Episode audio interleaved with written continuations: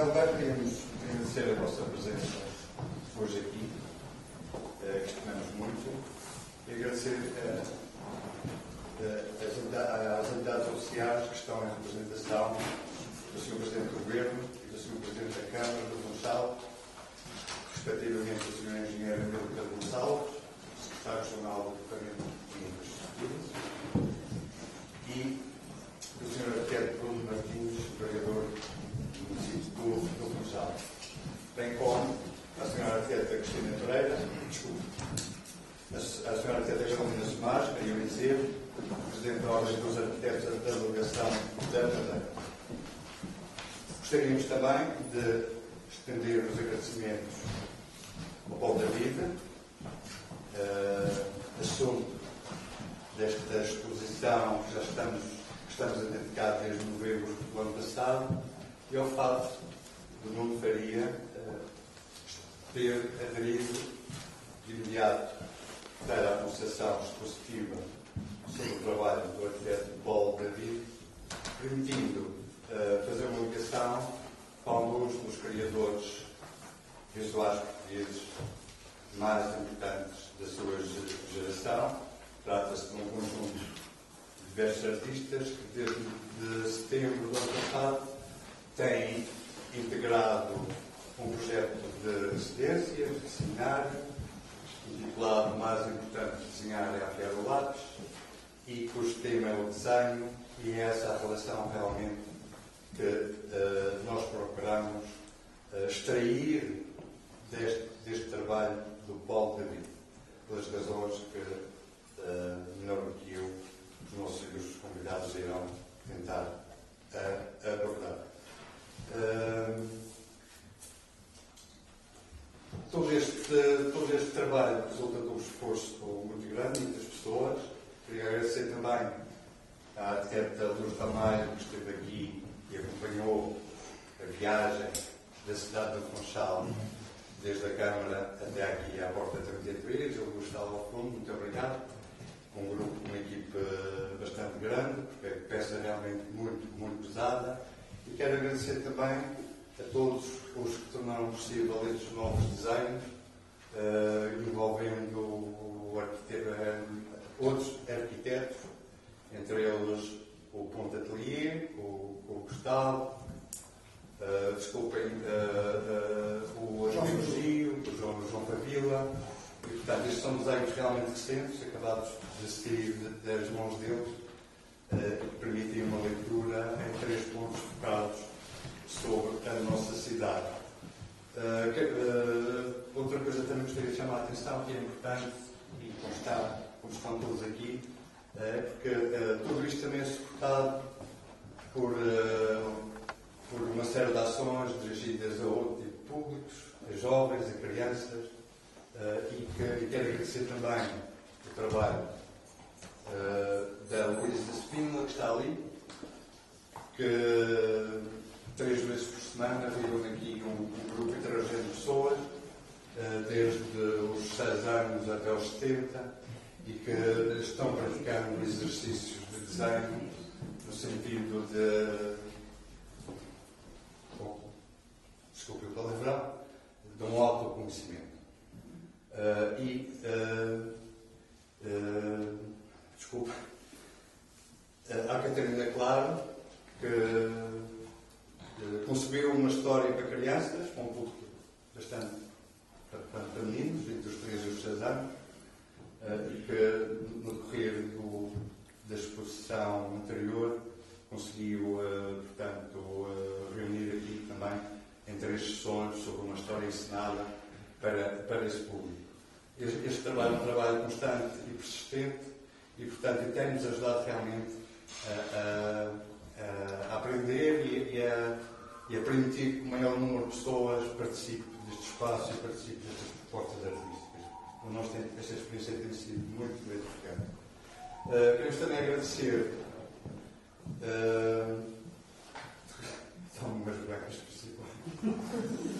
Uh, queríamos também agradecer à Susana de Figueiredo, que nos tem ajudado imenso na, na comunicação, que fez algumas das entrevistas com alguns destes nossos convidados e que, uh, e, que uh, mais próxima realmente do que, do que está a acontecer, porque são entrevistas com mais tempo, mas uh, com um tempo diferente, não o tempo que normalmente a indústria jornalística hoje exige aos seus jornalistas. E com a Susana nós temos conseguido transmitir textos com outro tempo. No fundo, o tempo, esse tempo é muito importante nós andamos muito em correrias e estamos às vezes muito ocupados a fazer coisas e às vezes não fazemos as coisas porque estamos muito ocupados a fazer coisas. Uh, e uh, finalmente quero agradecer à Magda, que é a nossa jovem estagiária, que, é, que está a fazer o registro de toda esta documentação e, e ao Helder, que é o responsável pela edição no site, site esse, desculpem a minha vaidade, mas que está, à volta de 260 visitas mensais, com 7 minutos de duração para cada visita. Portanto, isto é muito bom em termos de site. Eu, ao consultar os jornais, não perco 7 minutos na internet. Uh, posto isto, quero agradecer imenso aqui a estes senhores, arquiteto Gonçalo Birne, arquiteta Ana dos e ao Paulo e ao Nuno por nos darem a conhecer estes dois vultos grandes do pensamento da arquitetura uh, e, uh, e, e potenciando também a porta e frisando que a porta também é um centro de divulgação e de criação de pensamento. A todos, muito obrigado. Muito, muito boa tarde a todos. Obrigado ao Maurício e à Silvia nos acolherem. Um, obrigado ao Paulo pela confiança e saúde nos, nos colegas do painel. Um, eu vou abrir uh, e, e vou-me calar a seguir à, à gente que sabe muito mais da poda do que eu, esta poda em particular. Vou abrir, uh, não sei se já foi dito isso Vou tentar não repetir uh, sobre aquilo que disse na conversa passada, quando justamente inauguramos o primeiro momento desta exposição. Esta é uma exposição que nós quisemos uh, que fosse realizada em diferido, em dois momentos. Houve uma altura em que pensámos que fossem ser mais, mais um momento, fossem mais um momento, fossem três, mas uh, fixámos-nos nos dois. Uh, e fixámos-nos numa dualidade, numa primeira exposição dedicada à figura do arquivo, que era uma exposição uh, de poemas, não é? uma exposição que enchia o espaço, que preenchia o espaço e que basicamente um, juntava um conjunto de projetos, de maquetes, de projetos, alguns construídos, uh, outros não, alguns aqui uh, relativos ao, à Madeira, à Ilha da Madeira e outros do país e fora, fora de portas e um segundo momento, que é aquele onde nos encontramos, dedicado à figura do Atlas uh, e uh, orientado para, para o vazio, é? para o esvaziamento do espaço. Portanto, há aqui uma dupla, uma dupla densidade que nos interessava trabalhar, um, ah, que não é retórica propriamente, que é mais matérica, física, digamos. É? E que induz visitante, sobretudo quem viu o primeiro momento e agora vê este, há uma reflexão uh, não só sobre o que vê, mas também sobre aquilo que não vê. Isso interessava-nos bastante. Um, uh, mais do que uh, as, somente às questões do urbanismo, às questões da arquitetura, às questões da construção, do pensamento do espaço, eu diria que, em primeira instância, quase esta, esta exposição se está mais ligada, sobretudo, ao desenho, às questões do desenho, não é? um, o desenho entendido como um pensamento alargado e uma prática alargada. Esta exposição, como bem sabem, escreve-se ou, ou, comunica uh, com o seminário, como Maurício disse, o seminário que estamos aqui a fazer na porta, que é uma coisa contínua. Uh, e, e, para nós, desde o início, foi muito interessante estas, uh, estas, estas contaminações entre uma coisa e outra. Aliás, quando eu vim à Madeira, há uns meses largos, não sei exatamente quase um ano, talvez, para preparar o seminário e vim visitar o Paulo, uma visita que estava. Temos dois anos, não é? Como o tempo passa. Que estava anunciada há algum tempo, que andávamos a adiar. Foi exatamente no momento em que o projeto do gabinete da cidade estava concluído, ainda o pude visitar na, no teatro. Ah, e, e aquilo que se passou foram duas horas de leitura sobre o território que tive a felicidade do, do Paulo de fazer uh, e fiquei estarrecido com o que eu vi. Com o que vi, com o que eu vi. Tanto mais que a figura do Atlas é algo que me interessa há muito tempo, é uma figura conceptual sobre a qual eu trabalho, e o que estava ali perante os meus olhos era um Atlas, uh, um estudo rigoroso, expandido, aprofundado, poético, livre, uh, de uma equipa, uh, na qual o arquiteto Gonçalo Birne e vários jovens arquitetos que aqui estão se inscreviam, portanto, um projeto coletivo que prescrutava, que sondava uma espécie de, eu diria, de profundidade do tempo, é? Uh, e que tentava compreender as, uh, o desenho,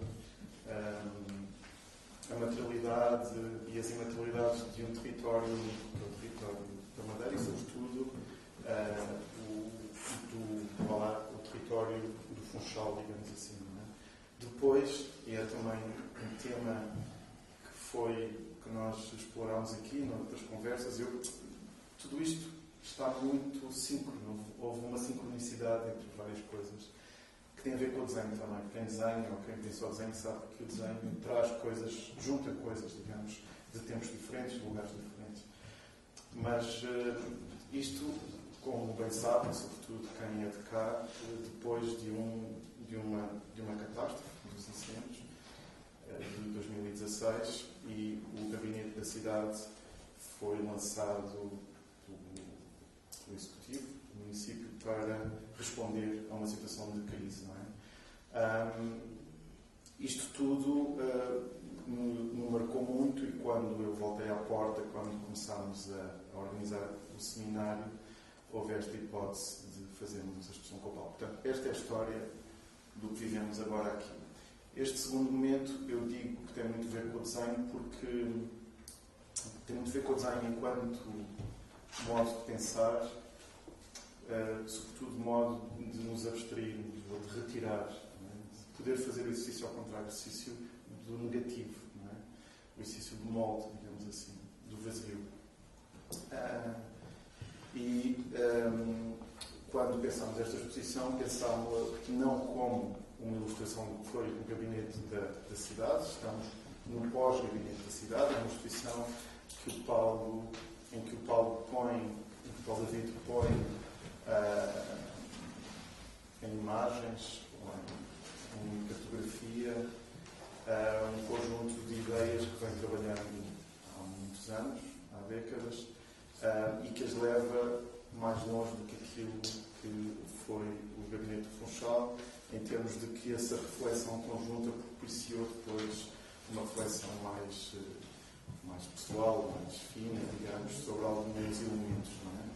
Pronto. Uh, eu queria muito rapidamente, só em, em, em, retrospectiva, fazermos a visita que já fizeram, mas por, por palavras, dizendo uma coisa que é importante, que, assim, das poucas coisas inteligentes que vou dizer hoje, que é, uh, nós quisemos uh, que este espaço fosse um espaço sobre o vazio para inscrever a linguagem para que a palavra pudesse emergir, surgir. E, e, e, a palavra emerge a partir das imagens, a partir de representações gráficas, representações fotográficas, uh, e emerge a partir de um percurso também. Então, nós pensámos este percurso em três momentos.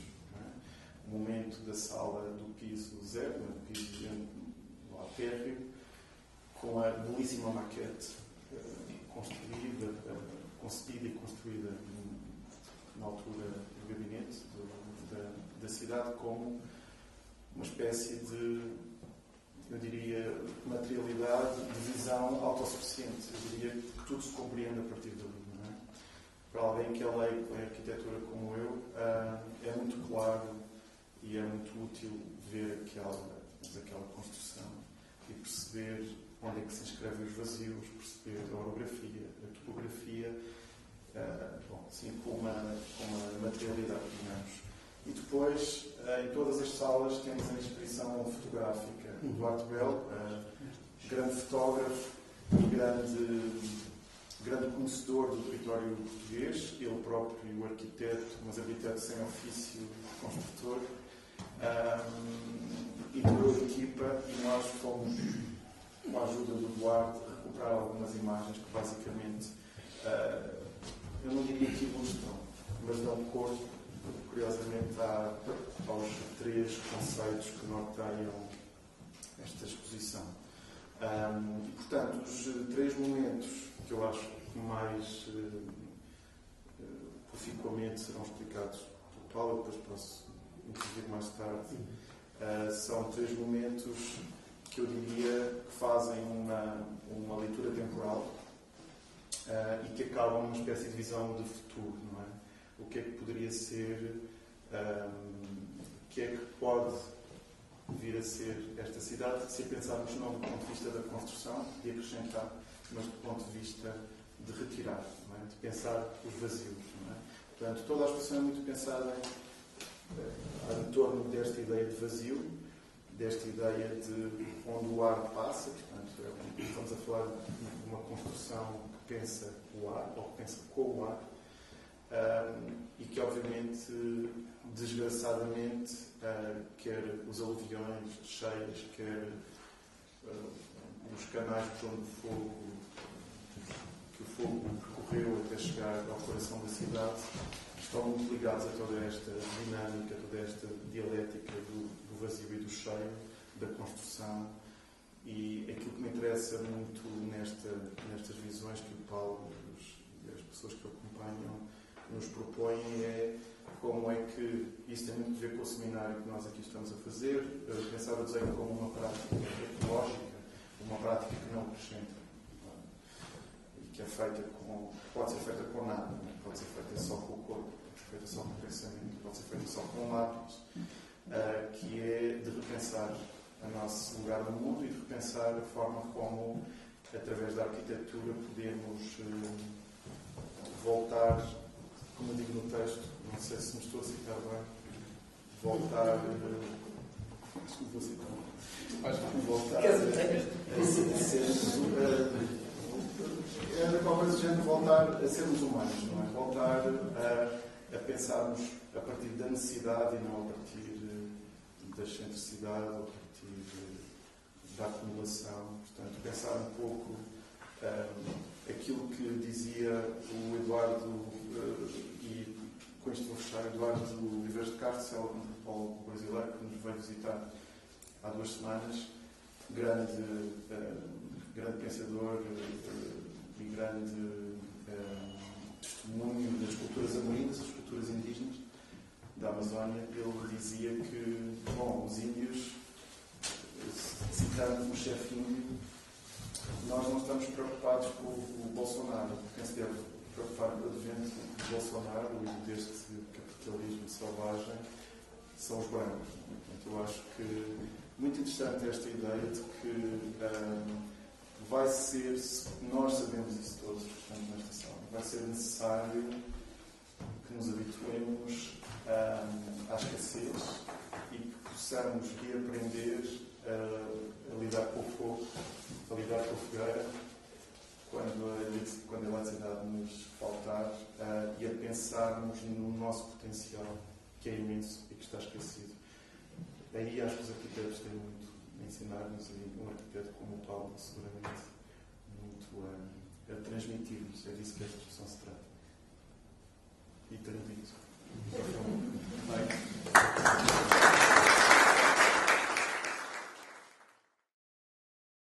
Esta exposição tratava de um esvaziamento com este discurso magnífico do eu é que fiquei esvaziado com qualquer tipo de palavra. Quer fazer uma pergunta? Tens de fazer uma pergunta? Eu faço uma pergunta. Não, não, não, não, é preciso, não é preciso. Não, eu queria agradecer, queria agradecer a vossa presença É um privilégio a vossa, a vossa estadia aqui e é também um privilégio ter o Ana Questões, ter, ter Gonçalo Guismo, uh, presentes figuras centrais na minha aprendizagem, figuras obrigatórias para entendermos uh, o saber da arquitetura em Portugal, uh, que têm estudos muito profundos sobre isso e que só podia encerrar com este segundo momento estas duas uh, pessoas que me são muito queridas. Queria agradecer também à Porta e ao Nuno por este desafio aqui colocado.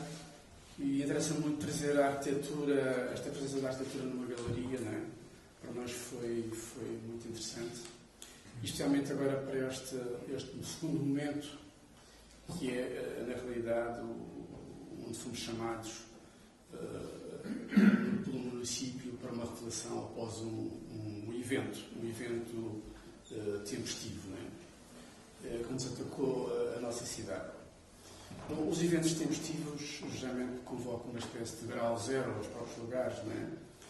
Uh, e não estávamos muito interessados nesta, nesta relação de um lugar, digamos, esvaziado, de um lugar sem relação absolutamente nenhuma, ou de uma desmemória do lugar que o acidente pode convocar, estávamos muito mais interessados, isto para explicar um pouco, digamos, a matriz, porque é que esta expressão eh, acontece aqui, ou porque é que estes anos aparecem aqui, e, e, e faz, uh, estávamos muito interessados nesta, numa dimensão maior, uma dimensão.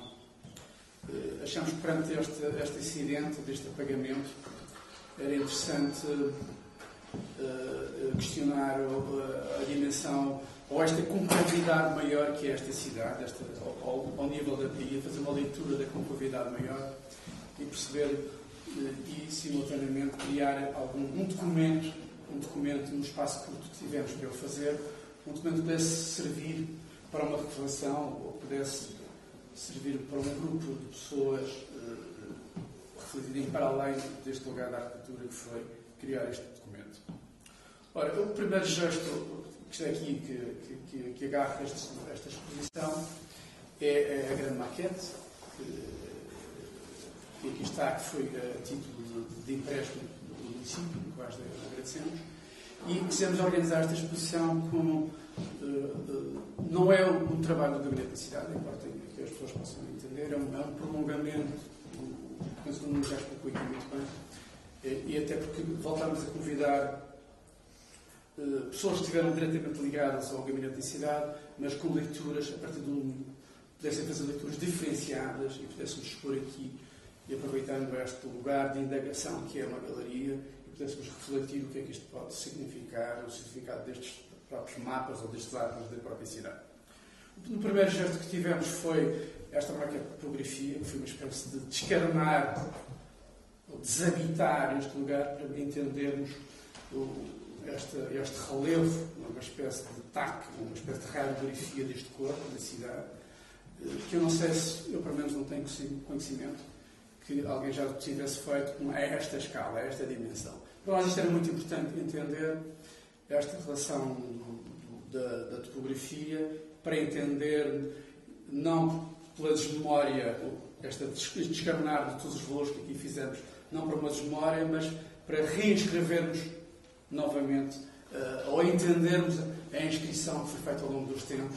Portanto, estávamos muito interessados aqui, nestes três momentos, no fundo, explicar uma temporalidade que é o que nos interessa, deste, deste lugar, deste, deste território, desta cidade, desta casa comum que aqui habitamos. É?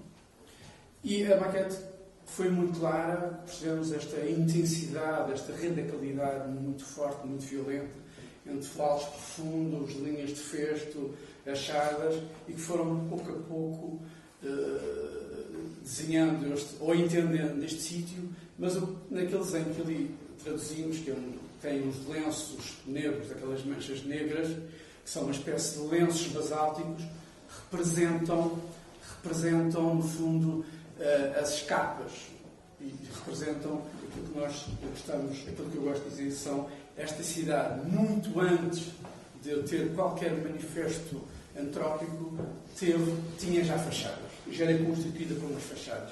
Fachadas essas exuberantes, fachadas essas que se pode agora considerar monumentos geológicos e que fizeram, que condicionaram um desenho da própria cidade. No fundo, aquele desenho quer dizer que há uma contingência. Eh, e essa contingência é de uma importância para nós, para os arquitetos, é um fator de trabalho é? muito grande. É, é faz parte do nosso problema também. É? Porque a arquitetura está sempre atrás de um problema, ou está sempre a estruturar a lógica ou uma resposta para o problema que é descolocado. E a outra, esta que nós chamamos as cortinas da cidade, que eram as grandes moradas que foram construídas e foram curiosamente construídas por eventos tempestivos, é? por eventos ou de uma agressão, de uma ocupação, de uma invasão uh, que, que foi, foi, feita por piratas, por corsários, é?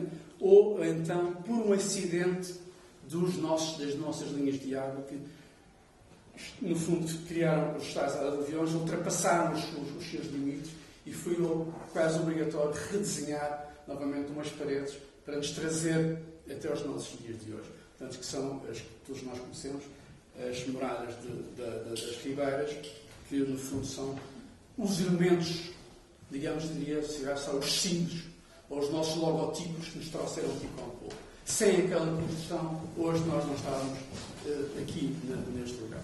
Portanto, e foi esta construção de muros, de cortinas, nos trouxeram, nos condicionaram, mas também uh, trouxeram desenhos. Os portugueses, quando fazem a sua, a sua cidade de expansão, uh, não trazem uma quadrícula. Ao contrário dos nossos amigos espanhóis, levam a quadrícula, a praça, a rua, o quarteirão. Os portugueses aqui instalam-se simplesmente com uma estrutura de, de, de, de ruas. E estas ruas são também constituídas por planos marginais, como da mesma coisa que os planos geológicos que foram estando. E criando esta relação uh, que nos uh, desmotiva muito e que achamos que eh, esta é uma relação muito diferenciada de algumas cidades. E se fizermos a leitura daquela mancha, daquele lenço, daquela cortina vermelha, que era a muralha da cidade, ela, ela usa a topografia para também ser muralha. É, a própria topografia participa na sua condição da, da sua muralha. Esta é, é das poucas muralhas em que usa o território, onde usa as linhas de festo para se encerrar. Nas outras cidades que nós conhecemos, as muralhas fazem um cerco, fazem um, uma coroa toda ela encerrada e, e a cidade entre os muros. Aqui ela é aberta, há um lado aberto e que diferencia uh, toda a cidade. O que vem querer dizer que há, no fundo, há uma arquitetura desta geografia. E eles entravam, ao desnudarmos este lugar, é interessante também perceber esta geografia como uma arquitetura também. Era, era esta a grande equação que queríamos colocar naquele desenho. O, o, segundo desenho é um desenho que vem imediatamente a seguir, que é também de uma leitura deste lugar, deste território, que é Nesta cidade densa muito compacta, por ruas muito estreitas, com desenhos ainda medievais, ela há um desenho, primeiro, um desenho que eu diria que é talvez o primeiro exercício de cosmopolitismo neste lugar, e interessa-nos entender esta cidade como um grande laboratório dos portugueses.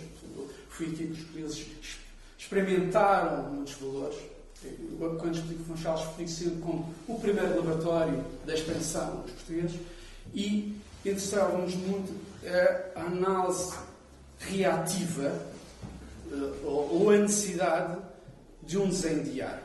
E o desenho diário é feito nos seus limites, em muitas cidades, pela expansão de uma relação estruturada numa agricultura e num, numa, numa, digamos, numa, numa construção maior e aqui o que temos é uma relação muito interessante, porque face à nossa condição piramidal, este desenho de ar coloca-se num valor altaneiro.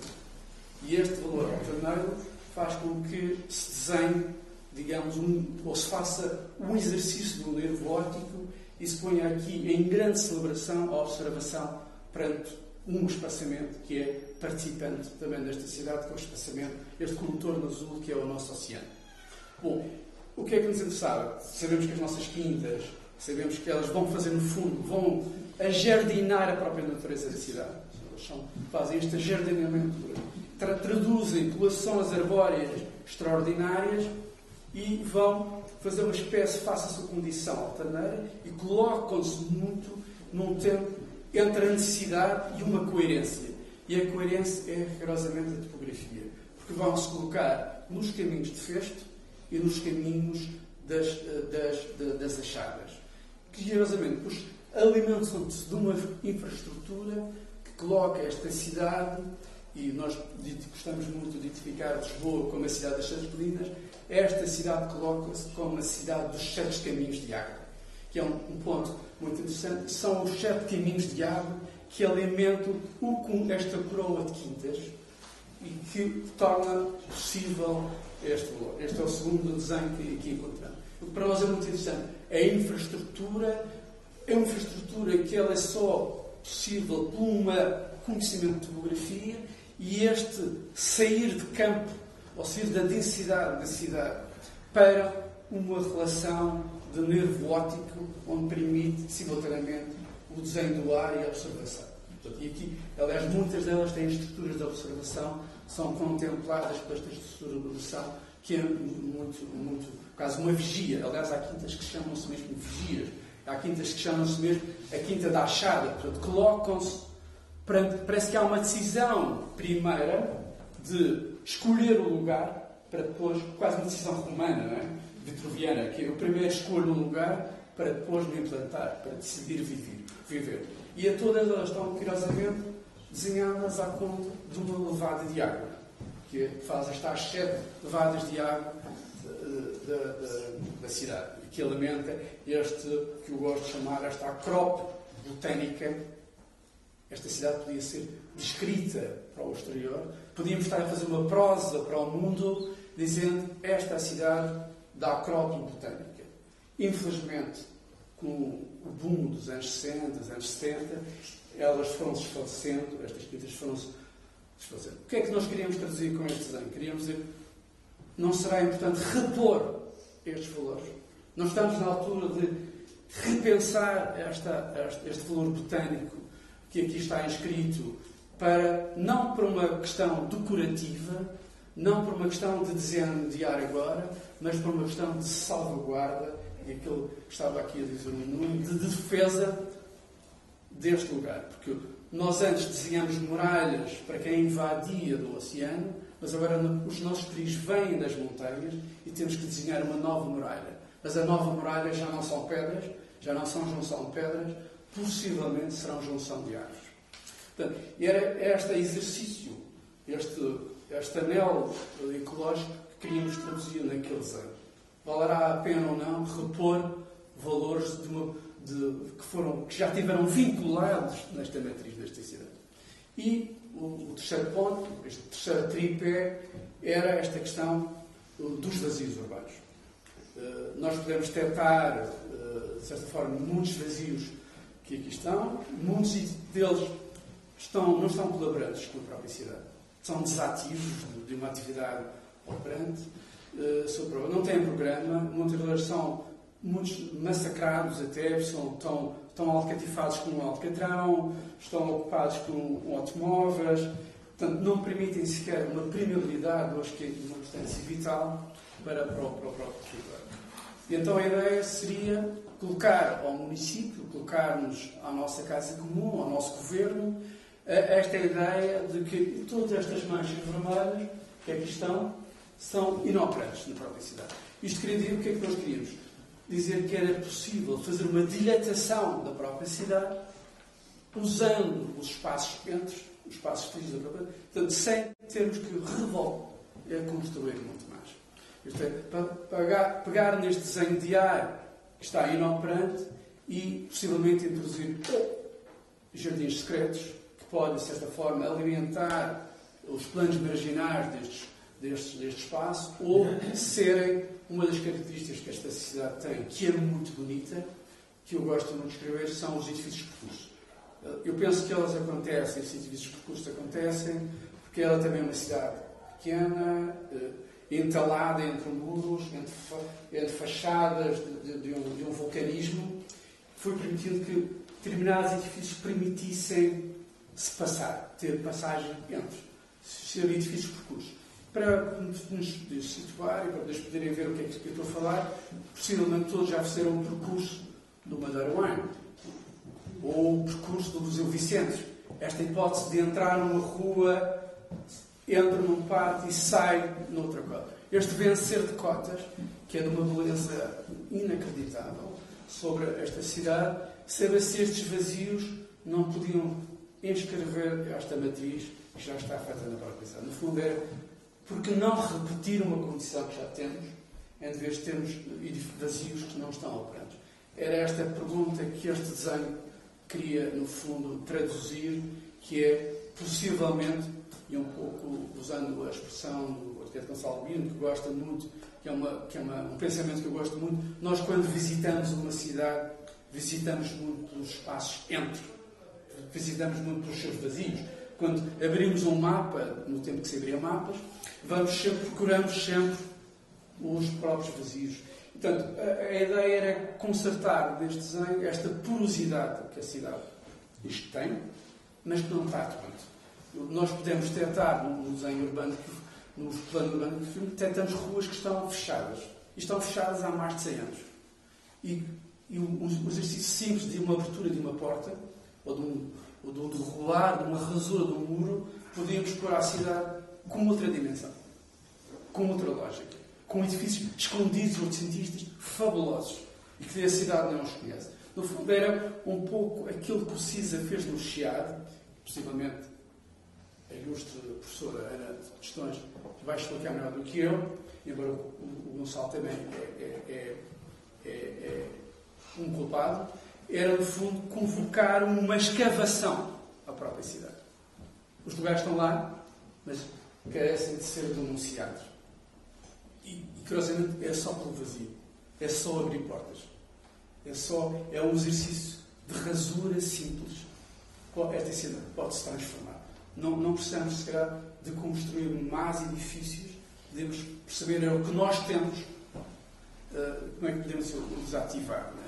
É? Este é um exercício quase ecológico, um caso uh, possível, possivelmente nem sempre entendido, como é que um arquiteto está pelo vazio para a cidade crescer. Não é?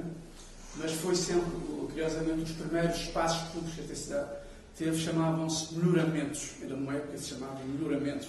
Daí aparece o, o, a nossa praça do município. Ela aparece por uma decisão política fortíssima, que é um apagamento do, do próprio trabalho Nós não trouxemos para aqui, para estes desenhos, um que, nos, que andou sempre a fluir, que, que nos interessa e, que devemos colocar quando as cidades são, sofrem acidentes que é a questão da, da memória. Eu penso que há também uma necessidade de uma revisão de o que se pensa do que é memória. Estamos muito vinculados que uma memória é uma relação do passado. Simplesmente. E poderá não ser. Interessa-nos esta, esta a, a relação da memória como um teatro móvel em que acumula espessuras de muitos tempos mesmo aquelas que ainda estão por vir. Portanto, era um pouco esta nota breve que eu queria aqui contar. Não sei se será mote para uma conversa, mas passava aqui, aqui a passagem à, à nossa amiga Ana Estões. Não sei se foi elucidativa, não espero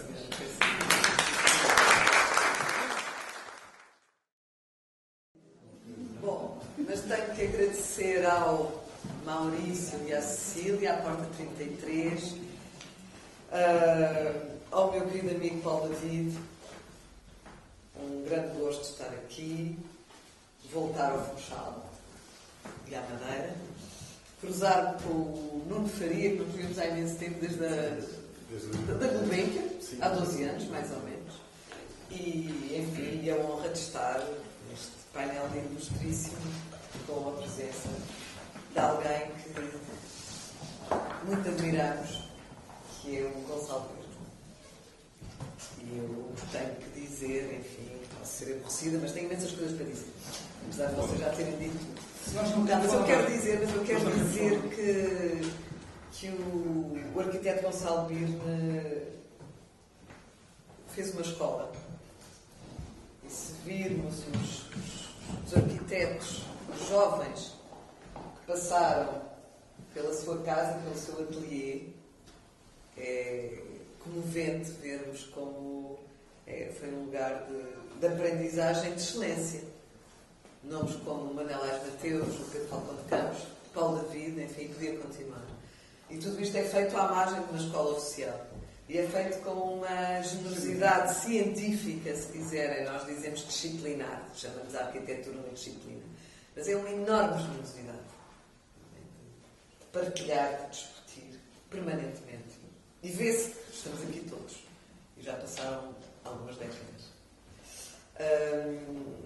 e portanto, a saudade de Gonçalo vir publicamente. Eu sei que estou a atrapalhar, não está a gastar nada desta conversa, mas está a perceber. Vai, cheio de papéis, estou sacado, o que é que ela quer agora?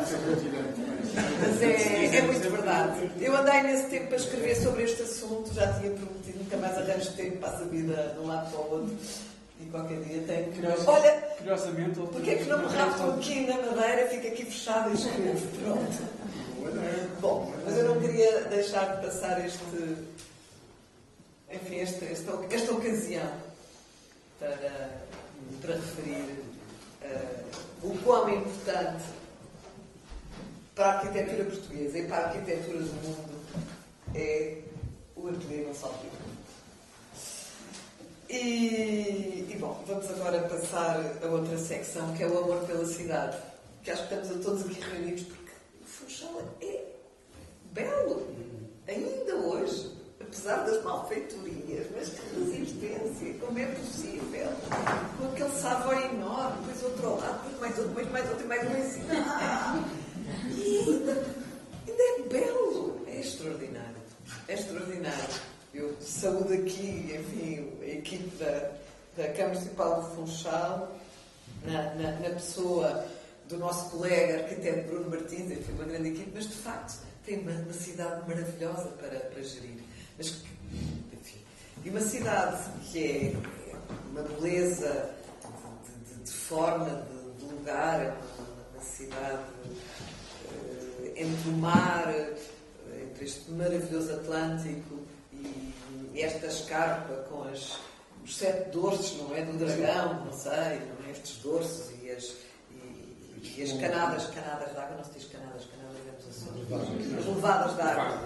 Um, uma vegetação absolutamente luxuriante, não é? Um lugar que, como disse o, o Paulo, gostei muito que disseste, uh, que é o primeiro laboratório da expansão portuguesa, mas agora podemos dizer de outra maneira ainda, é o, é o primeiro laboratório da expansão europeia, Exatamente. ocidental. Não é? É extraordinário, foi de facto um lugar, uma beleza, não é este o Vitorino Mésio, espero que não haja também é outro. Portanto, o Vitor Nemésio fala das ilhas como mundos abreviados, são mundos pequenos, abreviados, cortados. Esta ilha é absolutamente fabulosa e até pelo facto de, enfim, podermos seguir-lhe a história, não é? Percebermos quando é que ela começa a ser humanizada, quando é que começa a ser transformada. E, e por isso é que eu acho extraordinário hum, podermos reconhecer as várias camadas da ocupação da cidade, não é? Desde o o período final gótico, uh, enfim, a Idade Média, época moderna. Ainda hoje fui à Sé Catedral, é fabulosa a Sé, extraordinária. Os, os lagos, as ruas, esta organicidade de cidade, não é uma cidade dura, de plano, trazido em papel e, e, e colocado enfim, esta topografia. Não, foi uma cidade que foi crescendo, foi crescendo com imensa riqueza a cana-do-açúcar, o vinho, no século XIX, a descoberta uh, da cura, não é? Uma, é uma healing, não é? Um lugar de, de, de extraordinário que temos que pensar e pensar no Funchal em 50 anos e em 100 anos. Foi descoberto como lugar de cura no século XIX, não é? Ah, mas continua a ser, não foi, não foi, não foi. Uh, continua a ser uma das vocações do lugar. O turismo é outra vocação uh, que temos que, parece-me, que reconhecer e, afrontá-la, não é dizer, ah, horríveis, não gostamos, não, isto é péssimo, e vamos tentar fazer as nossas belas obras, que também é azar, não é? A Casa das Musas, aquelas casas em cima do livro que visitámos, eu espero que sejam acabadas em breve, enfim. Um, extraordinário saudar não é? o nosso, nosso colega, amigo, arquiteto Paulo David, que em determinado momento da sua vida larga, se calhar, um caminho que, que garantidamente seria brilhante e vem para o seu lugar, porque acredita que tem que vir, quer dizer, tem, tem um certo chamamento há 24 anos, pá, 23, 22, por aí, 23, 23.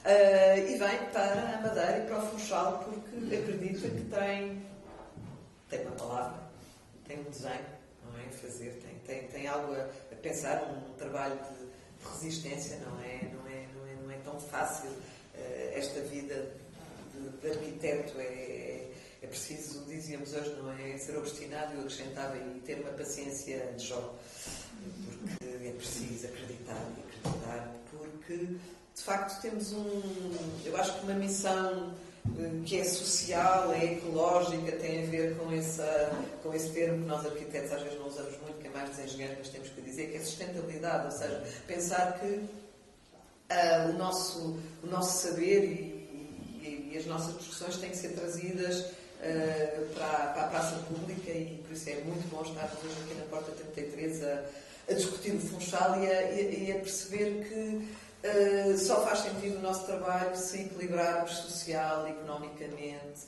artisticamente, enfim, uh, uh, os lugares. E, portanto, voltando ao Funchal, é de facto uma, uma cidade extraordinária que revela esses momentos de, de riqueza, as, as mudanças de, de paradigma, de com uma arquitetura absolutamente notável, uma arquitetura de espaço urbano também muito interessante, que precisa, este mapa, precisa de ser repensada, não é? aliás, está na ordem do dia, enfim, pouco por todo lado, repensar uh, o espaço urbano e torná-lo mais amável e mais, e mais vivido, e isso é importante também para a indústria uh, turismo. Um, e depois temos esta carta que é, para mim, talvez a mais impressionante, que é da, o chamado, como chamas, acrópole botânica, que é um termo fantástico, não é? a ideia de que há um lugar sagrado, não é? há um Olimpo, que é feito de quintas, quintas que estão a, a, desaparecer, não é? a, serem, a serem sugadas e que são não só uma, uma riqueza, não, enfim, não estamos só a dizer que gostamos delas porque são belas, uh, ou porque de facto são a grande experimentação do século XVIII e XIX, o cruzamento de mundos, de, de, de continentes. Uh, tentar pensar como é que elas podem continuar a ser rentáveis, não é? E serem a riqueza uh, também, também do, do Funchal. E depois, enfim, lá embaixo, aquela, aquele desenho absolutamente perturbante, diria eu, não é? Das, das cortinas, não é? Dos negros que têm as muralhas e onde percebemos uma coisa, enfim, que eu, que eu, que eu sempre me lembro, uh, que é uma, uma, a definição do Goethe da, da segunda natureza, não é? Quando vai à, Itália, é a natureza natural e é a natureza uh, uh, transformada. E, portanto, este lugar é, é de facto um, um, também rico por esta, enriquecido por essa segunda natureza que se cruza com esta acrópole uh, botânica. E, e, de facto, volto, a grande questão é como cruzar isto com um desenvolvimento sustentável, com uh, o entendimento que, se calhar, uh, neste momento, mas se calhar, enfim, os outcomes, os, os resultados, vêm sobretudo da indústria turística e como, enfim, depois desta visão em Atlas, não é? Desta, deste lugar belo, extraordinário, resistente, como uh, ligar, uh, no fundo, todas estas qualidades com a possibilidade de um, de um futuro, um lugar tão, tão especial uh, do mundo. E, e creio que, que, no fundo, há, há tudo, ou seja, há mão de obra, há, há pensamento, há desenho, desenho, a coisa mental, é que é o desenho, e esta exposição, enfim, eu não vi a anterior do arquivo, mas acho muito interessante terem optado por esta solução de ah, acumular e depois retirar, é? até à, enfim, dizia, à última peça, que é absolutamente extraordinária, aquela maqueta final tão simples, não é? Que é a reprodução deste, agora vou dizer território, não é? Deste lugar. Uh, não, não, é tentar no, o, o território é o. O que é quer dizer território? Estou a olhar aqui para o nosso filósofo. O que é que quer dizer território, etimologicamente? É um domínio, o domínio de um lugar. É uma terra como domínio. E, e, de facto, esta, não só o Funchal, o Funchal, e depois extrapolamos para a Madeira, eh, é de facto muito, muito especial. E, portanto, é, é, é, emocionante percebermos que a catástrofe de 2016, e sabemos que podem haver outras, eh, não tanto de fogo, mas de, de cheias, enfim, sabermos que há um limite na nossa intervenção como segunda natureza, ou seja, convém que não façamos a terceira, é? e que, dizia eu, há todas as, as, condições para se pensar, se trabalhar bem, sem, enfim, combater. Uh, enfim, os grandes grupos económicos, se quiser. Eu creio que é possível uh, chegar a soluções uh, de compromisso e que, enfim, os artistas madeirenses, nós falávamos na Lourdes Castro, que é assim, uma luz, não é? Na, na, na, inspiradora, mas também, enfim, gostava de saudar o e aqui terminar o Paulo David como um arquiteto que é reconhecido internacionalmente e que é importante que seja dito. Desde o Japão, eu há pouco dizia que só, só dois portugueses é que entraram na galeria mais seletiva de Tóquio. Foi o Álvaro Cisa e o Paulo David. Há uma revista Gustavo de Gil dedicada à obra do Paulo David também. É são escolhas absolutamente criteriosas. Nem todos os arquitetos ganharam o prémio Alvarado, que quer dizer, enfim, uma aproximação. Esta segunda natureza, que é a arquitetura, não é? Que é o artifício, é, é trabalhar. Exatamente, pronto, ele percebeu que era uma pessoa importante e pronto, já o está, o território. O território. E portanto, percebermos que o, o Prémio Alvarado quer dizer o arquiteto do movimento moderno mais orgânico, e, portanto, temos aqui um momento orgânico em que ele está agora à procura. Tu não, não permitiste, não foste receptivo, estava a querer arranjar o, a posição orgânica para. Ele anda à procura das máquinas, está a sentir uma falta. Não, não, não, ele está a gostar mais ali com agora. Bom, mas no fundo percebermos que que somos capazes de, de pensar que há equipes extraordinárias uh, em Portugal que têm dimensão, uh, enfim, mundial ou global uh, e, que, e, que, de algum modo, também quer dizer que o Funchal e, e a Madeira são, de facto, um lugar muito especial e que há que descobrir a vocação do século XXI, sem, sem perder o lastro da, eh, da tradição.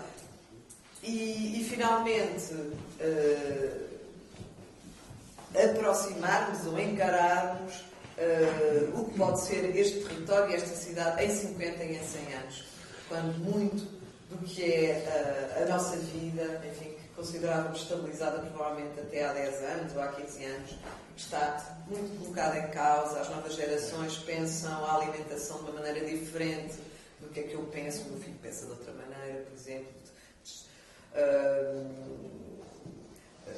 a questão da mobilidade, do tráfego, há pouco falávamos da viatura própria, percebemos que o mundo está a mudar, que isso não faz o mesmo sentido pensar uh, que a própria cidade pode funcionar justamente numa base diferente que tem a ver com outras, outros modos de nos alimentarmos. calhar mais, mais sustentáveis, mais, mais, mais ecológicos, e que também a, nossa relação com o trabalho e com o lazer hum, também se vai alterar provavelmente em 50, 100 anos. É? Trabalhamos, enfim, estamos, estamos a atravessar uma, uma, uma revolução da técnica, uma revolução tecnológica que percebemos que estamos a atravessá-la, não onde é sabemos até onde é que vamos, mas que estamos a atravessar, isso é verdade, e portanto é de facto importante percebermos que temos um enorme património no sentido de uma pátria que é aquele, aquele território que, como diziam os gregos, não é? Que a nossa vista alcança, que é um, certo amor à terra, à nossa terra, e, e, e encarar uh, este futuro uh, com uh, responsabilidade e. Exato. Responsabilidade. e, e inovação e criatividade. E eu acho que, que esta exposição mostra-nos mostra este Atlas e como ela foi feita, digamos, como um resultado de um, gabinete pós-catástrofe, é, é claramente um sinal que é possível tornar uh, este lugar mais belo ainda e que ele vai resistir, uh, enfim, a algumas malfeitorias, eu espero que sim. Muito obrigada. Gonçalo, eu acho que agora está. Ah, não, é possível, impossível. Impossível. Gonçalo é a melhor, a melhor das nossas cabeças. É só uma coisa, É verdade, é verdade. Não. Vamos lá. Eu, eu repeti algumas das coisas e, e se calhar pegar uma pequena, pequena passagem que eu vou dizer quando foi, o Funchal a Ilha da Madeira, o território, mas o que é a gênese urbana e o fenómeno urbano do Funchal como um, um ensinamento que ultrapassa, obviamente, eh, a ilha, ultrapassa o país e se torna um exemplo claramente a outro nível nível que eu diria de enormíssima uh, pertinência contemporânea e, e, e, e, ao mesmo tempo uh, pertinência enquanto fenómeno urbano a nível europeu. Para já uma coisa que eu acho extremamente interessante, a Madeira não teve romanos. Ou seja, porque as cidades europeias normalmente começam o cargo e comandos e depois vão para ali fora, poder no urbano, não sei o quê. Madeira não teve fenómeno. A Madeira é claramente o fenómeno urbano que começa num período fabuloso que é o Renascimento. É uma pré-américa. É uma pré-américa. E depois, e depois beneficiem largamente, largamente do Renascimento por várias razões, porque é uma pré-américa é uma transição para a América, mas não só, é uma transição para a Ásia, ou seja, é um local de passagem absolutamente fabuloso em que a viagem, e agora estamos aqui na, na Portugalidade, a viagem ajuda também a fazer esta cidade, a fundá-la e desenvolvê-la. E, e esta gênese da cidade que começa na frente da água e que, e que utiliza aquele terreiro, aquela parte um pouco mais plana, mais onde é possível começar por encontrar a tal, as tais cortinas, as muralhas que estão cruzadas pelas, pelas outras, que são as ribeiras, obviamente, e que vai crescendo daí, subindo para a montanha. Mas isso, e portanto, eu acho extremamente interessante este, o facto de isto começar no Renascimento e vir até hoje com, com fatores que a certa altura lhe dão de repente também eh, como uma espécie de segundo renascimento que, que tem a ver com uma espécie de cosmopolitismo da Europa que vem cá ter. E que vem cá ter muito mais do que foi. A Lisboa é outra história. Portanto, obviamente que Lisboa é como uma exposição muito interessante que esteve há dois anos no Museu da Antiga, a capital global do Renascimento, mas é aquele período também do século de ouro. Né? E obviamente aí estavam os flamengos, estava, estava a Europa toda, que depois acabaram por levar de lá o comércio todo e deslocar a centralidade popular. Mas aqui não há este outro fenómeno que é muito curioso e tem a ver com uma abertura fortemente marcada pelos ingleses, mas não só, também participantes. Portanto, há aqui um cruzamento que é muito curioso. Eu acho que, por exemplo, este segundo extrato da Acrópole das Quintas é um sintoma muito claro do cosmopolitismo europeu que chega cá, que obviamente é acompanhado também por famílias locais e famílias, mas há aqui um, um gosto de, de gardening, de, de, de, jardinamento, quando se visitam estas.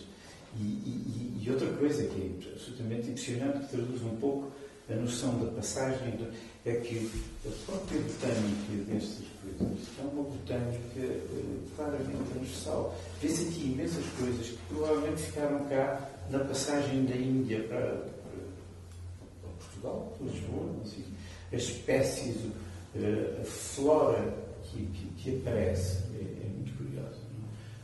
Sabem, a Ilha da Madeira tem aqueles três estratos que são raríssimos no mundo, desde a floresta lauricida até, até a tropical, e o alpino. É? Mas, eh, bom, mas o que é que eu queria dizer com isto?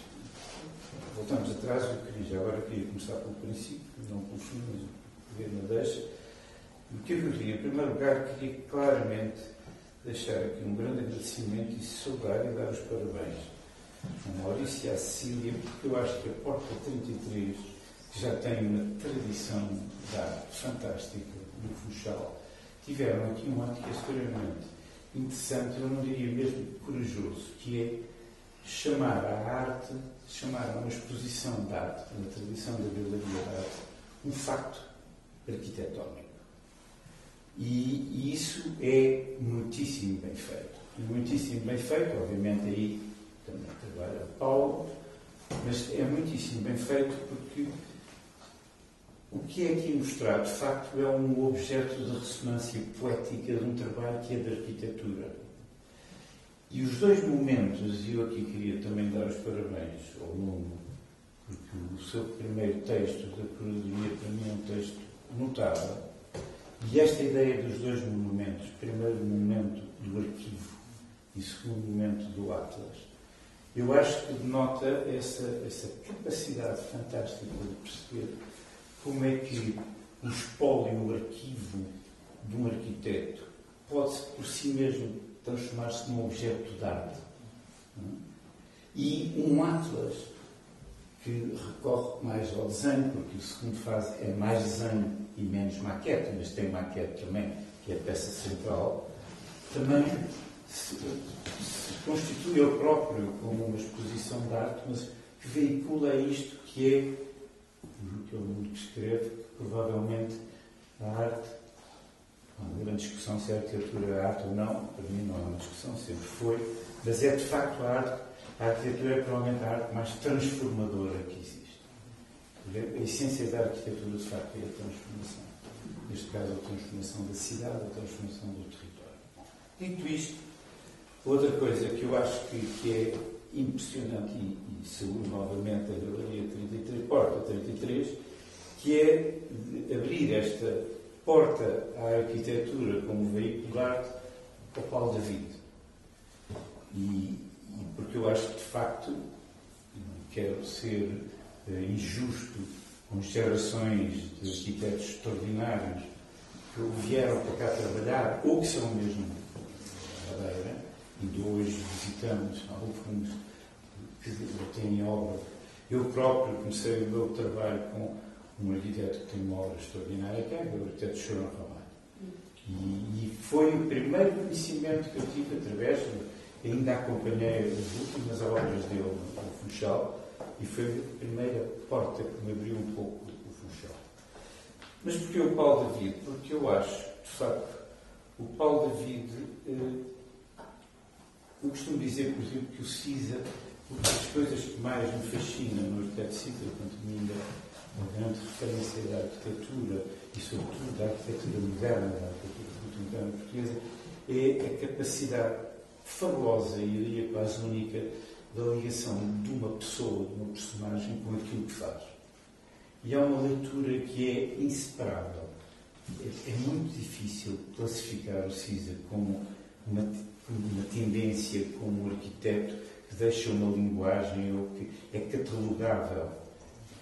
E, no entanto, há, há coisas que obviamente se detectam na maneira de eu trabalhar. Mas é extraordinário, de facto, é um daqueles casos que eu acho que parece, de facto é, é quase indispensável aquilo que ele é aquilo que, e aquilo que ele faz e, e aquilo que ele deixa como legado. E neste caso, sobretudo o legado construído, mas também o legado até dos projetos que não são construídos.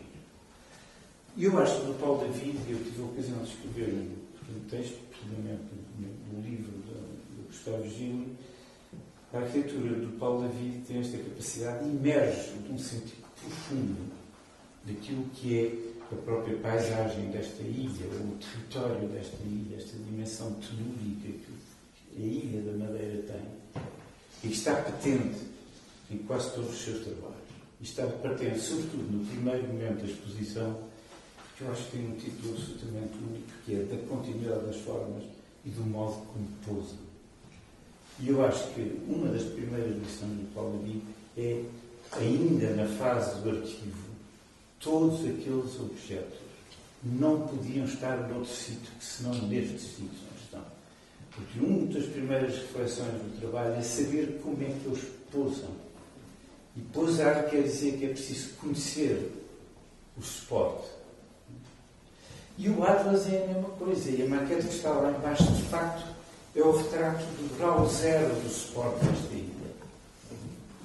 E, portanto, o que eu acho é que mas é extremamente enganoso dizer que o Paulo David vai e que tem. Há, uma, há, um, um, trabalho interessante que deve conhecer dos anos 70, do Kenneth Frampton, que fala da, do regionalismo crítico em arquitetura.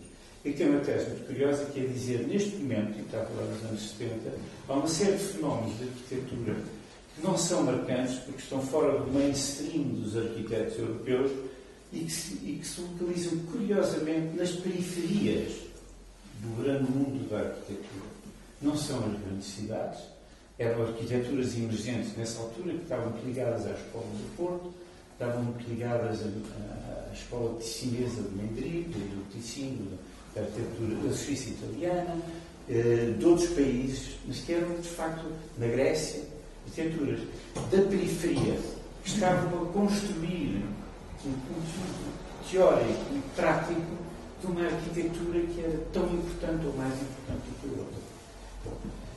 Eu acho que o que o Paulo David faz já não é racionalismo crítico, é outra história, porque estamos, estamos nos anos 70 e a obra começa dos anos 90, sobretudo para frente, mas tem a ver, apesar de tudo, com uma uma redescoberta daquilo que é, em minha opinião, um dos caminhos fundamentais do mundo contemporâneo, que a Ana definiu muito bem, e que eu acho que é apenas um dos caminhos. Eu, neste momento, acredito que se nós estamos a assistir, e digo isto enfim, não posso ser muito seguro, porque eu acho que hoje em dia aquilo que é seguro na nossa cultura é a incerteza, mas acredito, apesar de tudo, que nós estamos a viver um momento único em termos culturais e civilizacionais de transições.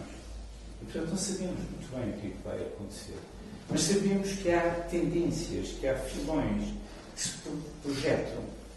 E eu não tenho muitas dúvidas que um dos grandes filões pretende obter uma certa universalidade. Eu acho que hoje em dia não é propriamente universalidade, porque de facto há multifacetas. Mas uma das mais marcantes, eu acho que tem a ver precisamente com esta linha. Portanto, eu acho que o Paulo David está já muito para lá. E eu não sei muito bem se é da madeira que vai para o universo ou se, ou se foi do universo que vem para a madeira. Porque, de facto, a interação existe. Como sempre existe o resto do território todo da Madeira.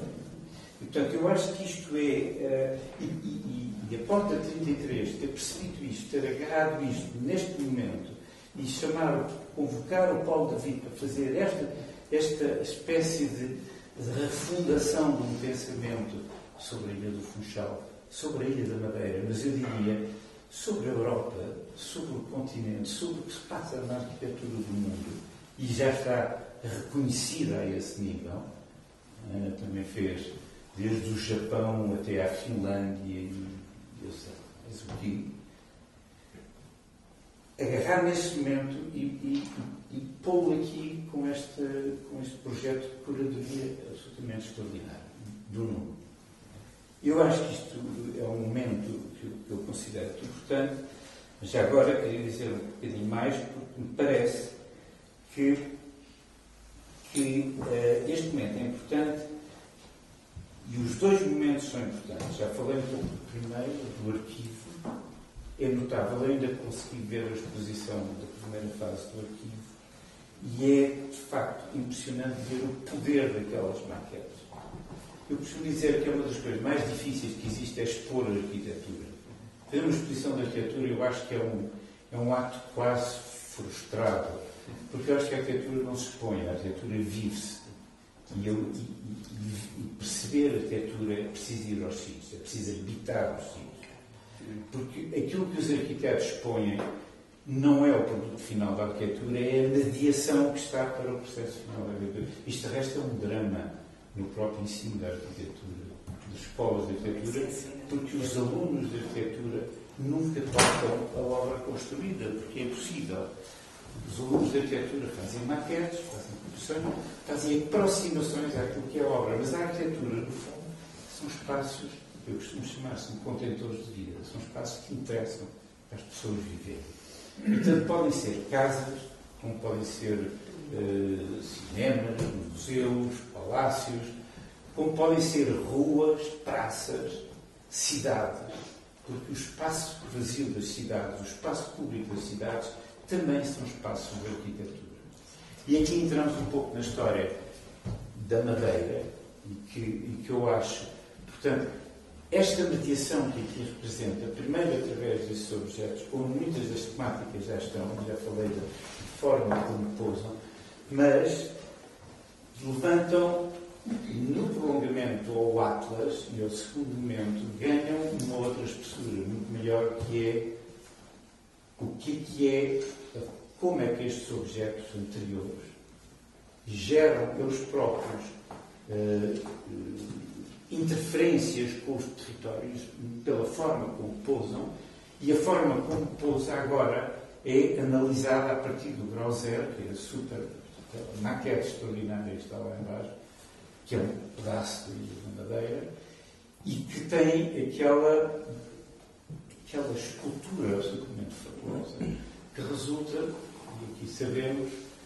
que é fruto de um processo vulcânico que emerge no meio do Atlântico, que cria esta espécie de fabricar o território de cima para baixo, porque o que é fabuloso é que o território das ilhas, os Açores também têm isso, resulta do escorrimento da lava dos polos vulcânicos. E isto é uma particularidade absolutamente extraordinária.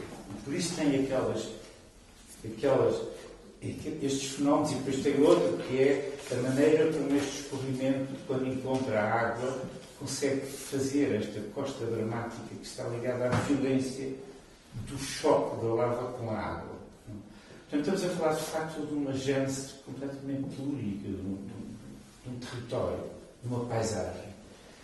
Nós sabemos o fenómeno vulcânico pacifica-se, coisa que não aconteceu nos Açores, aqui está completamente pacificado, e o que há a partir daí é o processo de ilusão, que tem a ver com a chuva, com o vento, que vai pronunciando estes vales, vai fazendo esta escultura, as tais cortinas que o Paulo diz, e que na costa também já existiam, e depois esta, esta coisa ganha com o tempo a arborização, aparentemente quando foi descoberta havia floresta por todo lado, e o que é engraçado é que a partir desse momento o homem chega cá e começa a reagir com aquilo que encontra no grau zero, e é a humanização, aquilo que eu prefiro a expressão italiana, da antropização disto. E esse processo é muito interessante porque é ao contrário do, escorrimento da lava é um processo que vai da margem à montanha. Portanto, a primeira ocupação é embaixo, tem que lidar, faz estas primeiras cortinas, depois adquire uma escala intermédia com a tal ocupação das quintas, porque efetivamente, na medida que a, cidade vai crescendo, isto o, o João Sousa Gomes que falava, é, à medida que vai expandindo a ocupação da cidade, o sustento da cidade, que é a agricultura, vai também subindo para o monte, porque vai sendo expulso da cidade urbana, da, da construção onde, que é construída. E há este estrato intermédio, mas ela continua a subir e continua com os estratos mais altos com a própria florestação. Isto é muito curioso porque depois há uma história que é engraçada, que é há um certo equilíbrio neste processo, mas depois a partir de certa altura geram-se desequilíbrios. E esses desequilíbrios atingem uma explosão grande com a grande catástrofe dos incêndios e das cheias. E, é muito curioso como é que, como é que esta, esta ameaça sobre a cidade volta a ter uma dinâmica de cima para baixo, claramente. Primeiro são as cheias, porque, porque a impermeabilização dos terrenos, entretanto se fez pela ocupação da montanha, aumenta claramente os caudais. Depois há todo o tema das flechas ribeiras tratadas, etc, etc. O Dirô já tinha começado a responder a isso, é uma fase muito importante da cidade. O engenheiro Daniel Matos, já agora gostaria de aproveitar, já o conheço há muitos anos, várias vezes falamos disto, nomeadamente quando foi o concurso para o aquário do Cais do Carvão, e que foi um momento para mim muito importante, e para o Paulo também, e, e do Clube Naval. E, mas, portanto, eu, o que é curioso é que esta ameaça aparece quase como uma espécie de vingança dos deuses. É? Agora, toma lá chuvas intensas e a seguir, e a seguir toma lá fogo. E o que é incrível é que os canais da descida de fogo coincidem com os cavalos das, das. E, portanto, volta outra vez o jogo a inverter-se. Nesta vez é um jogo de destruição. No início é a lava que forma, agora é destrói. Mas, entretanto, eh, há aqui outro momento de ruptura, quanto a mim, tem, que é muito importante e que tem a ver com o processo de antropização. Porque enquanto eu diria que até eh, meados do século passado há um certo equilíbrio entre a ação do homem que vai fazendo as muralhas, vai fazendo os taludes, vai criando, uh, por exemplo, uma coisa que é lindíssima, que é a paisagem da cultura da banana, porque ela é feita com uns muros pequenos, porque o declive excessivo não dá para fazer, mas a própria, uh, a própria cultura da vinha também, anterior, e depois a questão das quintas, a partir, eu diria, do, dos anos 50, sobretudo a partir do pós-guerra, mais intensamente a partir dos 60, e isso tem a ver com dois fenómenos que me parecem muito curiosos. Por um lado, é claramente a nova pressão do novo turismo. Eu digo novo porque o, o turismo original da Madeira não é o mar, é o monte, é o turismo da saúde, é o turismo dos bons ares, é o turismo da Sissi, é o turismo da altitude, porque era preciso respirar bem, por causa da tísica que existia, e só a partir dos anos 30, mais ou menos, é que o turismo é um fenómeno de mar de sol. É o turismo. Bom. E essa concentração dos anos 60 coincide com outra coisa, está mais ou menos com alguns anos de diferença, com outro fenómeno que é muito curioso. Por um lado é a pressão da construção na orla marítima, por outro lado é a grande fragmentação e a dispersão daquilo que os americanos chamam sprawl, da ocupação da encosta. E esta ocupação da encosta, em minha opinião, um dos grandes responsáveis por isto é o automóvel. Ou seja, a cidade do automóvel permite que a encosta é facilmente acessível. Não é o único fator da encosta, porque esta planta, este mapa do Atlas que está na sala anterior, para mim, a tal acrópole verde, tem uma coisa que é muito interessante. Vocês veem as manchas verdes, que são as quintas sobreviventes, mas ao lado das manchas verdes estão as manchas desbatidas, foi o que já desapareceu das quintas sobreviventes. E o desapareceu das quintas sobreviventes normalmente quer dizer duas coisas. Ou o aparecimento de uma urbanização difusa de pequenas casas, que tem uma versão mais marginal, mas que é importante, que é o aparecimento de núcleos de cidade espontânea e informal de ocupação de antigos trabalhadores das quintas e que fazem a chamada informal, cidade informal, que muitas vezes são as casas de madeira, aquilo que nós chamamos os, Lisboa, os pequenos bairros de barracas, porque também aparecem, mas depois tem a ver também com algumas operações especulativas de densidade construídas, espalhadas, e, e, que vão constituir uma espécie de grande fragmentação da costa. E esta, sobretudo, é, é possível porque nós não sabemos, ou não sabemos tão bem, mas os modelos urbanísticos de ocupação do território das cidades a partir dos anos 40 e 50 são claramente marcados pela predominância do automóvel. E as cidades são feitas e refeitas, porque os próprios centros históricos são vítima do redesenho para servir o automóvel. Os parques de estacionamento, os passeios, antigamente não era preciso passeios, porque não havia. havia. Quando chega o automóvel, os, grandes boulevards, há uma, há uma automobilização da cidade e que está, portanto, é aqui que eu falo nestes dois momentos de ruptura. Por um lado, esta pressão turística, por outro lado, a cultura do automóvel. Mas isto aconteceu em todas as cidades da Europa e então nos Estados Unidos nem vos conto, não? É? porque a cidade de Los Angeles, por exemplo, que tinha uma rede de transportes públicos incrível, no pós-guerra, nos anos 40, vem umas normas de gestão urbana que deixam baixar a altura dos viadutos para acabar com os autocarros e com os elétricos. E isto foi uma política absolutamente, sabe-se hoje em dia, foi por pressão da General Motors, de forma não sei quantos, para acabar com o transporte público na cidade americana e para vender automóveis. Portanto, isto é conhecido, isso sabe-se. O que é que acontece aqui? É que há, há um fenómeno curioso, porque esta ocupação construída, dispersa, uh, e ao mesmo tempo o aparecimento da pequena torre do, do edifício em vertical na frente da costa subverte um pouco a relação histórica que era fantástica entre o construído e o grau zero da maquete que está lá abaixo, daquela topografia. Havia uma reação, às vezes um pequeno, da fortaleza, por exemplo, claro, evidencia um morro, mas evidencia ainda com uma lógica das tais cortinas, a muralha podia ser a falésia. Não?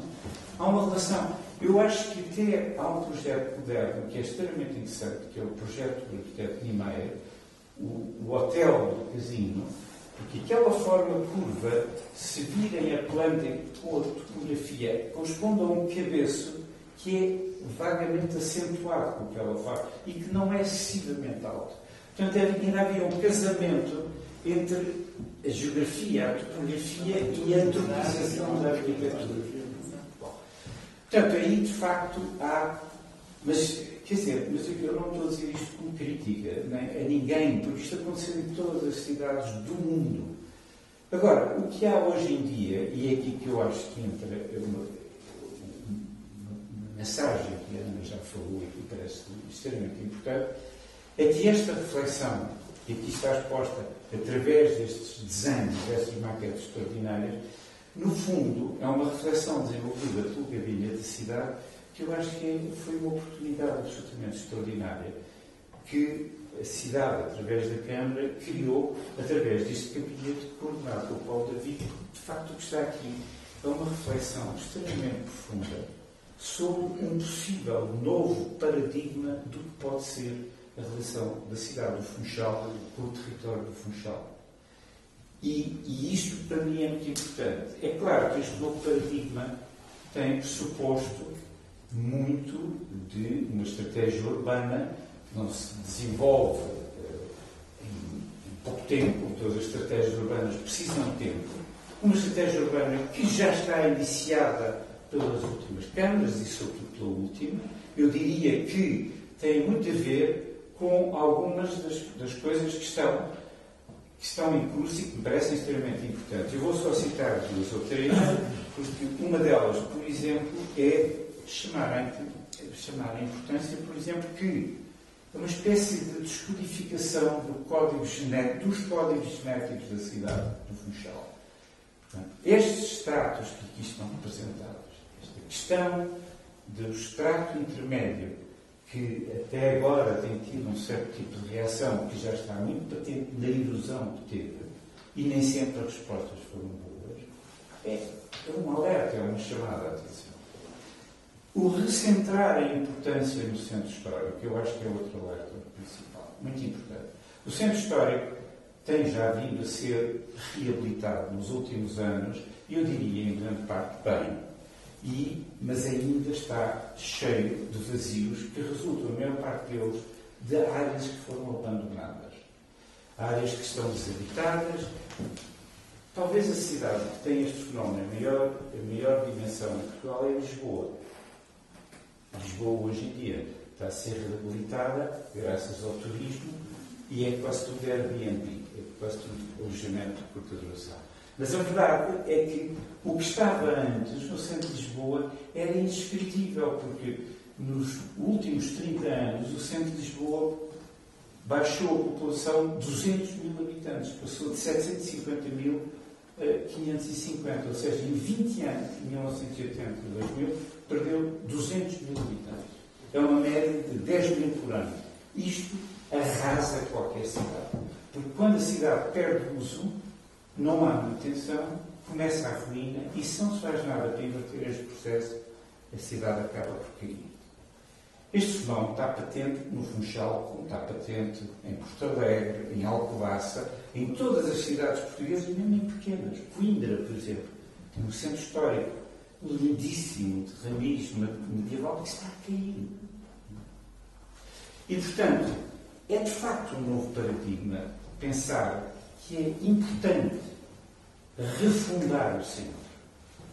E é importante refundar o centro já numa perspectiva que não é, porque eu acho que a perspectiva e o modelo, há pouco disse que os modelos, como dizer, a arquitetura mainstream hoje, a arquitetura do grande espetáculo, a arquitetura dos Dubais, a arquitetura de aqui, eu acho que já teve o seu momento de apogeu e acho que neste momento hum, é claro que nós temos civilizações emergentes, a China a China, e sabemos outra coisa também, que é a economia do mundo é cada vez mais urbana e a partir de há 10 ou 15 anos atrás, metade da população é urbanita e vai continuar a crescer. Mas a cidade que está a crescer não tem muito a ver com a cidade tradicional. São as grandes manchas metropolitanas. É outro discurso. Não? Mas eu acho de facto, e acho que as tendências que estão tendencialmente a, a anunciar-se com o futuro, precisamente porque vão buscar o genético, vão buscar a memória, as identidades e trabalhá-las numa nova perspectiva, na perspectiva da sustentabilidade. O automóvel, nós já vimos isso um pouco em Lisboa, as grandes cidades, os downtowns das grandes cidades americanas estão perante um dilema complicado neste momento. Não sei se sabem, mas há 30 e tal cidades na América em que os centros estão com grandes problemas de decadência. A de todas é Detroit, que é a capital da indústria automóvel. E o que é que isto quer dizer? Quer dizer que uma das coisas, para já, uh, há uma competição, elas transformaram, perderam a habitação, também aconteceu no centro de Lisboa, eram só escritórios, era o chamado CBD, o Centro de Business District, monofuncionalizaram-se e a partir daí começaram por isso a implementar. E, e formaram-se novos núcleos nas periferias. E eu estive uh, um e meio, um ano e meio, tive convidado na Universidade de Câncer Kansas City, que é uma cidade inacreditável, de pujança, mas tem o centro americano, como Nova York não tem crise, mas está, há pouca gente na rua, tem silos automóveis completamente vazios, todos vazias, porque os escritórios já saíram dali. Ainda há alguns hotéis, ainda há algumas empresas e agora estão a ser reabilitados as torres para voltar a trazer apartamentos e habitação para o centro, o que é positivo. Mas a grande área dos, dos silos automóveis, há um dilema nos Estados Unidos, porque eles sabem, já para dizer, os downtowns americanos têm a mesma área que têm construído em arranha-céus e em, e em escritórios, portanto escritórios e antigamente apartamentos, equivale praticamente à área que tem nos silos automóveis. Para ver a dimensão brutal da presença do automóvel no centro. E neste momento, as novas tecnologias, eles sabem perfeitamente que não só já estão vazios, como vão estar cada vez mais vazios. Porque o automóvel já tem o car sharing e isso está a crescer em todo lado. A, a, a, esta coisa da, da, da, da partilha da cidade é, quanto a mim, talvez o fenómeno mais interessante da cidade contemporânea. A cidade está a abrir uma visão, um paradigma de partilha e a partilha da cidade começa no espaço público.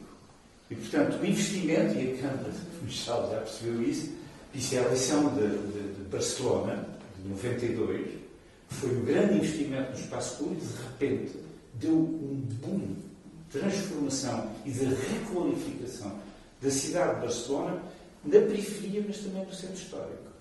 E as grandes alterações, em minha opinião, vão ser numa requalificação da periferia, para ganhar valores, perder a tal pendularidade bom, e no centro com estes modelos da sustentabilidade, do novo, da nova paradigma.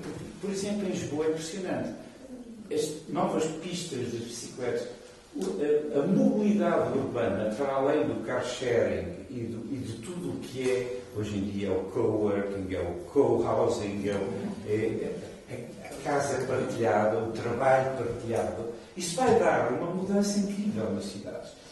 E, e, e, a outra é, de facto, a história, por exemplo, em Lisboa, as novas mobilidades, que hoje é incrível, desde as trotinetes suicidas até a monoroda do equilibrista que anda por meio da cidade. Mas isto, tudo isto, e é impressionante como o investimento em Lisboa se fizer, já está hoje inundada com as, o bike sharing, ou seja, as bicicletas são, que com uma, uma aplicação incrível, com uma não sei quê. Hoje em dia até já a Uber também já introduziu as novas, que são todas fashion, vermelhas, não sei o que mais.